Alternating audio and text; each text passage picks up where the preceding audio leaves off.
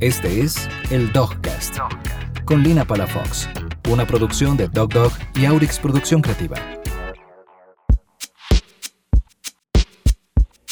Bienvenidos a nuestro podcast número 11. El pasado podcast sobre alimentación canina estuvo muy interesante y nos dejó una reflexión. No se trata de hacer dieta, sino de comer bien. Y en este caso aplica para nuestros perros y para nosotros, donde juntos podemos hacerlo. Hay muchos tabúes sobre la alimentación canina, tema que abordaremos constantemente y del que me preguntan mucho en las asesorías. Pero también pensamos que es difícil ofrecer una vida saludable a nuestros perros si no empezamos por nosotros mismos. Y si quieres saber cómo empezar a cambiar lo que hay en tu alacena y refrigerador para bien tuyo y el de tu perro, pues te invito a seguir escuchando.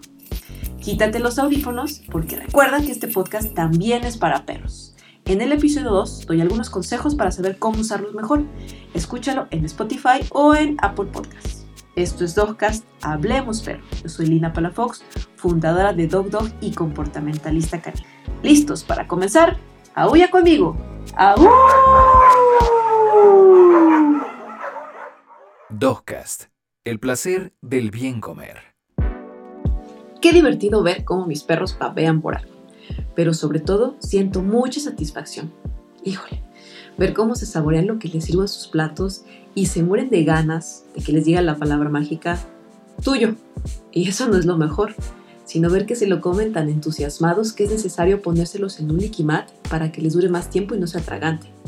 Y como bonus, ver en perspectiva que no solo son felices comiendo lo que les estoy dando, sino que a través de ello les ofrezco una vida sana, un pelaje brilloso, músculos fuertes, heces firmes que son fáciles de recogerse y saber, saber que están saludables y realmente se enferman muy poco. ¿Te pasa igual? Pues a mí sí.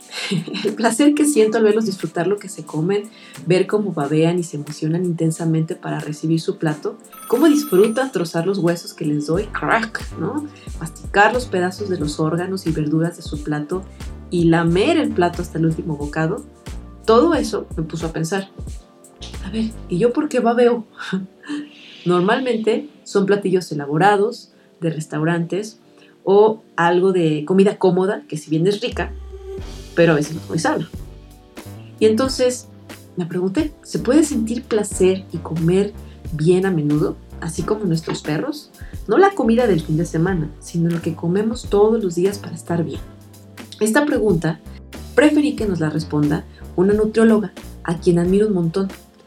Así que acompáñame en la siguiente entrevista para saber quién es y ver si esto es posible, y que además lo que comemos también sea posible incluirlo en el plato de nuestro perro. La entrevista en Dogcast.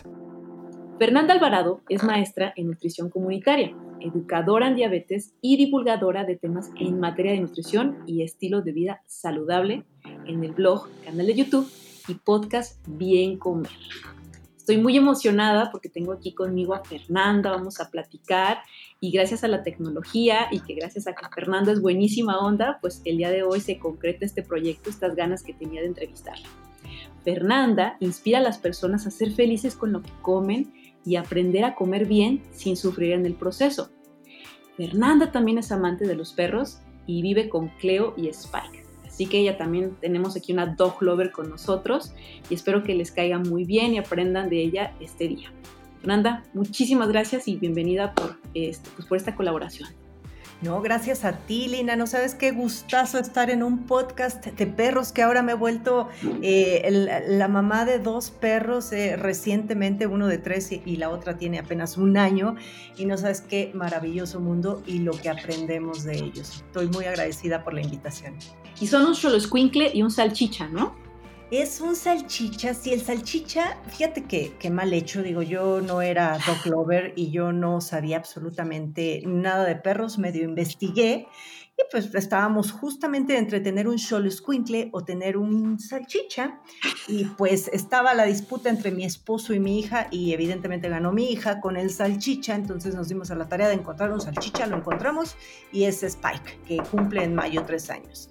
Y ya viviendo Spike con nosotros, ahora en pandemia lo llevé a bañar porque de vez en cuando lo llevo a consentirlo a que le laven los dientes, le limen las uñas y demás cuando no lo baño en casa. Y eh, vi una Cholo en una jaula, muy triste, flaquita, flaquita, y, me acordé, bueno, que mi esposo quería un Cholo, pregunté por la perrita y me dijeron que estaba en adopción. O sea, yo casi lo voy para atrás, no, no podía creerlo, como que iba a estar en adopción un perro que yo había deseado, ¿no? Y pues era, yo creo que, que, Cleo llegó definitivamente, estaba para nosotros, la llevé a casa, obviamente tuvo que, pues tuvo que mejorar la alimentación, estaba en desnutrición, siempre pues obviamente apoyada de, de un veterinario que no sabía que había nutriólogos, veterinarios. Este, sí, también. sí, fui con un, médico especialista en cholos y en alimentación y bueno, para hacer el cuento largo, corto, Cleo ya está en su peso, está a punto ya de que, de que se opere, la voy a tener que operar. Eh, estaba yo como con ganas de, que sí, sí, sí cruzarla y tener cholitos, pero creo que es mucha responsabilidad, hay muchos perros que están ahí en fila para adoptarse y pues eh, la vamos a, a operar. Pero sí, son dos perritos muy felices y más más ahora en pandemia porque tienen a sus dueños 24/7 junto a ellos. Ay, qué padre. Bueno, pues al final los dos terminaron ganando y entonces son una familia más grande y completa y estoy coincido contigo en que qué loco que alguien eh, no quiera algo que tú quieres, pero bueno, pues a veces así toca, ¿no? Un Y, y pues además todo lo que te dejan, Lina, esos perritos.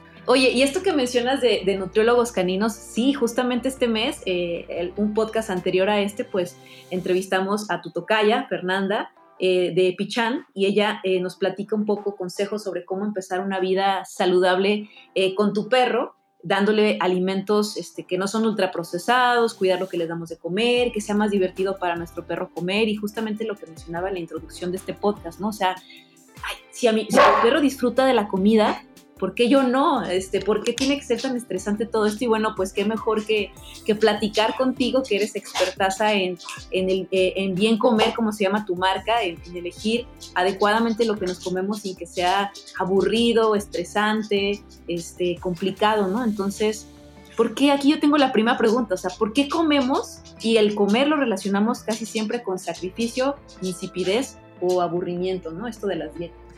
Sí, es cierto esto que dices, Lina. Bueno, primero lo, primero que mencionas de, que el bien comer, ¿no? Para los perros. Eh, a mí eh, el doctor al que llevé a Cleo me enseñó que, bueno, pues toda esta parte de los ultraprocesados en los perros también existe, ¿no? Y que, y que, bueno, este doctor sataniza las croquetas como no tienes idea. Entonces yo le empecé a dar comida a mis perros, pero bueno, eso es otra historia. Y mis perros, aquí a lo que voy es que comencé a notar que empezaron a disfrutar el bien comer como no tienes idea, o sea, se saboreaban la comida, estaban atentos a diferencia de cuando les daba las croquetas, ¿no? Y muchas veces esta relación pues puede, puede ser similar con las personas que se ponen a dieta, vamos a ponerle comillas a la palabra dieta, ¿no? Que, que creen que una dieta debe ser todo verde, llena de superalimentos, costosa, sin gluten, pero con productos light, pero y bueno, de ahí me voy con una lista de estos pasillos que ahora cada vez existen más largos en el supermercado de, comida, incluso hasta eh, internacional, ¿no? Porque luego somos malinchistas y nos gusta tener este, los productos eh, traídos de no sé dónde, pero eso sí que sean orgánicos, ¿no? Entonces, unas incongruencias de que traes tu, tu pavo orgánico, pero de Nueva Zelanda, ¿no? Por ejemplo, entonces dices, ¿dónde quedó ahí este, la congruencia? Y yo creo que, que, eh, todo esto se ha deformado mucho la, la, forma en que, en que vemos a una alimentación, eh, primero, hay que contemplar que la nutrición es una ciencia relativamente nueva, ¿no? Es, viene a finales del siglo este, XVIII y como tal, pues está en constante estudio y por tanto es de esperar que algunas de todas las historias eh, de la abuelita no sean tan serias, ¿no? Estos mitos que existen en la alimentación o incluso algunos pueden resultar contraproducentes o al revés, ¿no? Todos estos alimentos que comenzamos a satanizar, por ejemplo, en los años eh, hace pues que 40, 50 años, hace 50 años cuando empezamos a decir que, que lo peor del mundo eran las grasas saturadas y la grasa y el huevo y la mantequilla y eso es lo peor.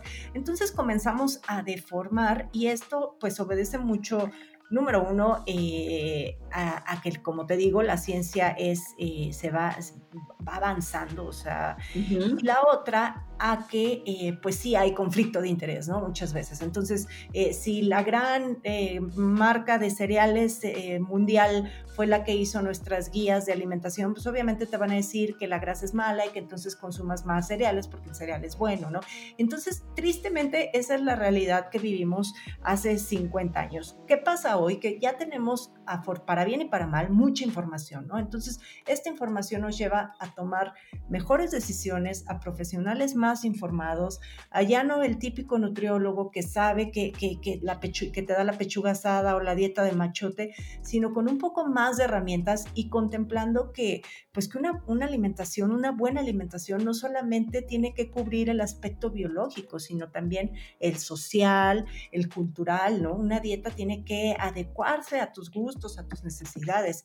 Y es ahí cuando, entonces sí, ya hay que, eh, cuando, cuando la gente se choquea y dice, bueno, a ver, ¿cómo que comes tlacoyos, Fernanda, y sopes, y, si eso es prohibido? Entonces, es por eso que, o sea, por todo esto que te cuento, que, que es bien difícil y a veces es picar piedra, hacerle entender a la gente que, que comer bien no es sacrificar ni sabor ni morirte de hambre. Y eh, acabas de mencionar algo entre líneas muy importante que, yo lo veo de esta forma. Necesitas saber bien qué es lo que te gusta, quién eres tú este, y cómo eres, cómo es tu cuerpo, porque pues eso es lo que haces también con un nutriólogo, conocer tu cuerpo, este, qué, qué, qué metabolizas mejor y demás para que a partir de ese conocimiento más detallado sobre ti mismo puedas elegir mejor lo que comes, ¿no? Así es, y, al final, bueno, quizá eh, si te han satanizado siempre las tortillas, ¿no? Por ejemplo, pero pues es el cereal que como mexicanos podemos metabolizar mejor, ¿no? Que el pan o que, no sé, o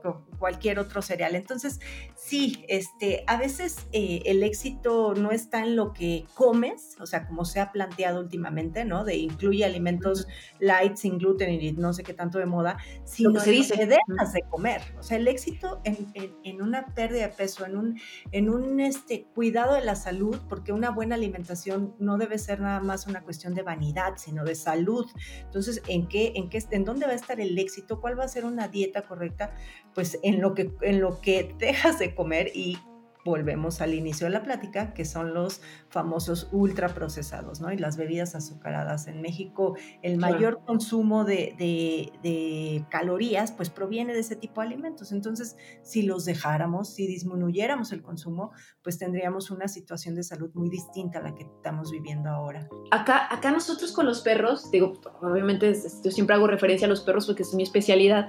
Eh, yo, yo invito mucho a las personas a que conozcan la perronalidad de su perro y en la medida que van conociendo más a su perro, lo observan, ven qué le gusta, qué no le gusta, qué te rechaza el perro cuando le ofreces un alimento, qué le cae pesado, eh, qué le mejora su pelo, todas esas cosas, el observarlo, casi siempre nos es más fácil eh, el poder tomar buenas decisiones con respecto a lo que hace feliz a nuestro perro, porque salud también es sinónimo de felicidad, o sea, no solo es...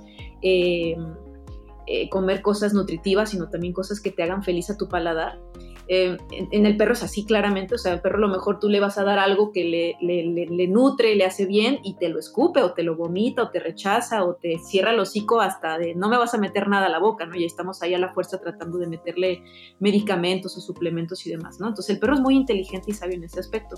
yo invito a las personas a que conozcan la personalidad de sus perros justamente también para que sepan qué es lo que hace felices a sus perros o cuál es la manera también más adecuada de invitarlos a comer algo, porque luego hay perros que se aburren de comer, ¿no? Pero aquí es algo muy importante, donde me paso a mi siguiente pregunta. O sea, si yo puedo empezar a darle de comer a mi perro y a mejorar su nutrición a través de lo que selecciono para él, de asesorarme con el nutriólogo, veterinario en este caso, de buscar actividades divertidas para que mi perro coma, si es algo apático a la comida y demás, en los humanos, tú que eres especialista en eso, ¿por dónde empieza uno a bien comer?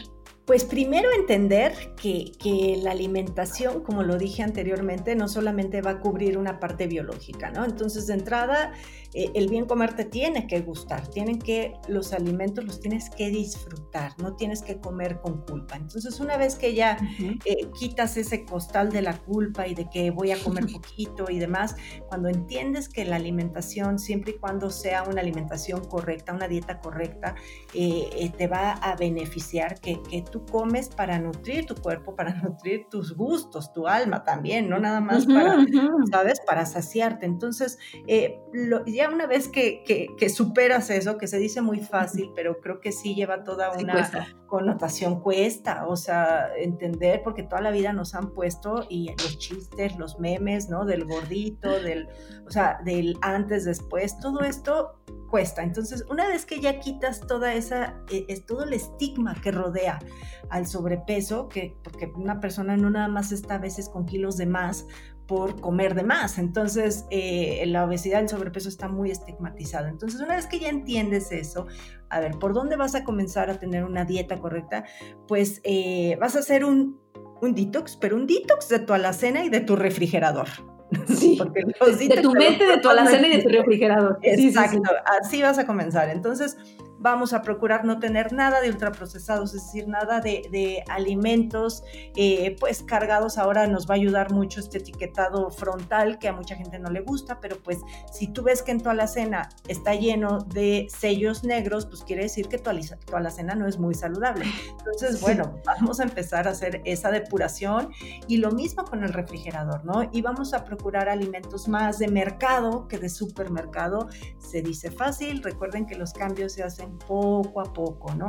Poco a poco vamos a empezar a, cambiar y decir, bueno, a ver, si el teléfono, ahora que todo por pandemia nos llevan a casa, pues tengo, da lo mismo hablar a la central de abastos, que hay muchos, eh, hay muchos servicios que te llevan el mercado, que hablar a cualquier supermercado. Entonces, tú puedes surtirte de, la tiendita local o de cualquier proveedor, ¿no? Consumo local, que van a ser más verduras, más frutas, más leguminosas.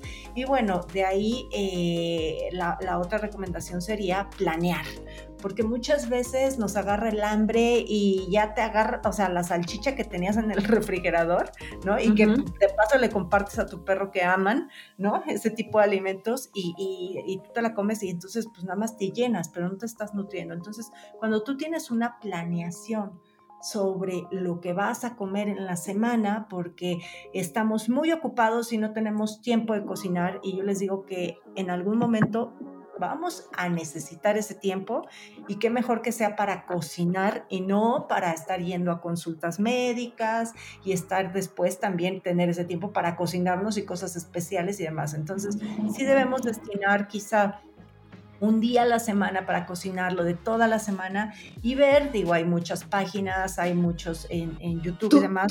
Tu, Instagram, tu, canal de YouTube, por ejemplo. sí, se puede congelar, tú puedes cocinar en un día este, eh, para, para almacenar y entonces, por ejemplo, si haces una olla grande de, de un guiso, ¿no? De una tinga, de cuenta de, de, lo que me digas, de res o, de, o vegetariana, y la puedes porcionar en tres y entonces una semana comes eso, día y a los 15 días la repites y al mes la repites porque ya vas teniendo ahí tus bloques de comida, ¿no? Entonces, la planeación es muy importante, o sea, primero la depuración de alacena, mente y refrigerador, después la planeación y después, entonces sí, ya eh, comenzar a ver qué tipo de, eh, qué, qué, qué, qué, es lo que me gusta y aprender a cocinar más, e involucrarte poco a poco más en la cocina. Yo confieso que yo, con todo y mi profesión, odiaba meterme a la cocina, porque a veces la gente relaciona y cree que todas las personas involucradas en la nutrición saben cocinar, o que todos los cocineros saben de nutrición y nada que ver, ¿no? O sea, son cosas distintas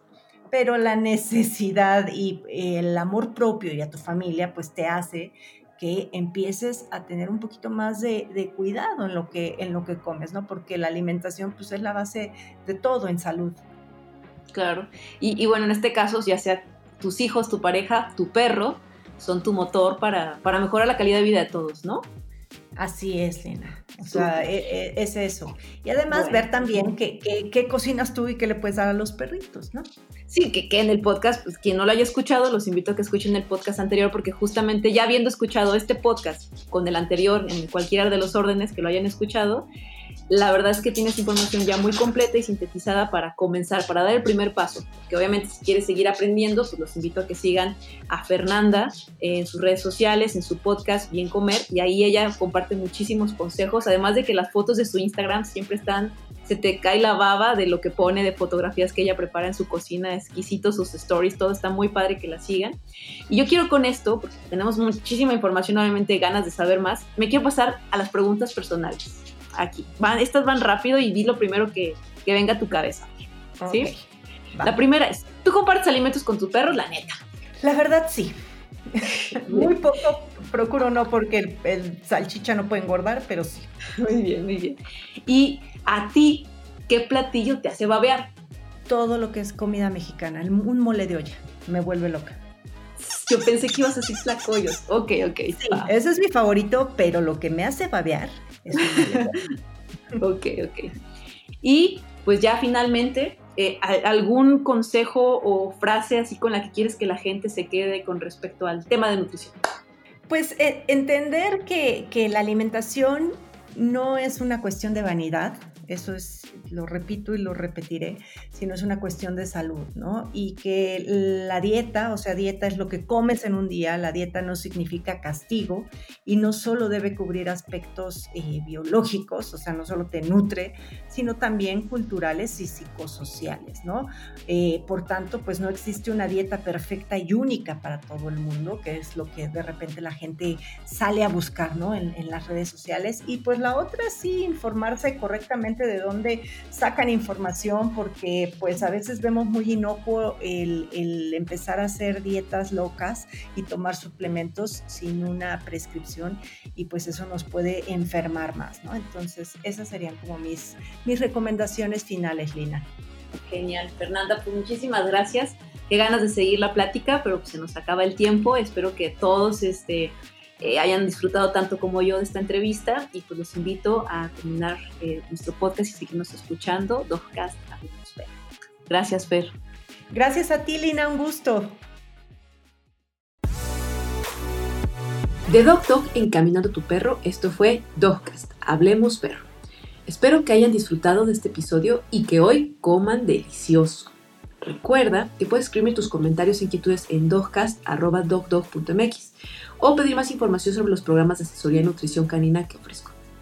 En este caso, que hablamos de nutrición para humanos, te invito a que cheques el canal de YouTube y redes de Bien Comer de Fernanda Alvarado, nuestra invitada. Nos vemos en el siguiente episodio de Dogcast y recuerda que no es lo mismo tener un perro que vivir con un perro. ¡Aú!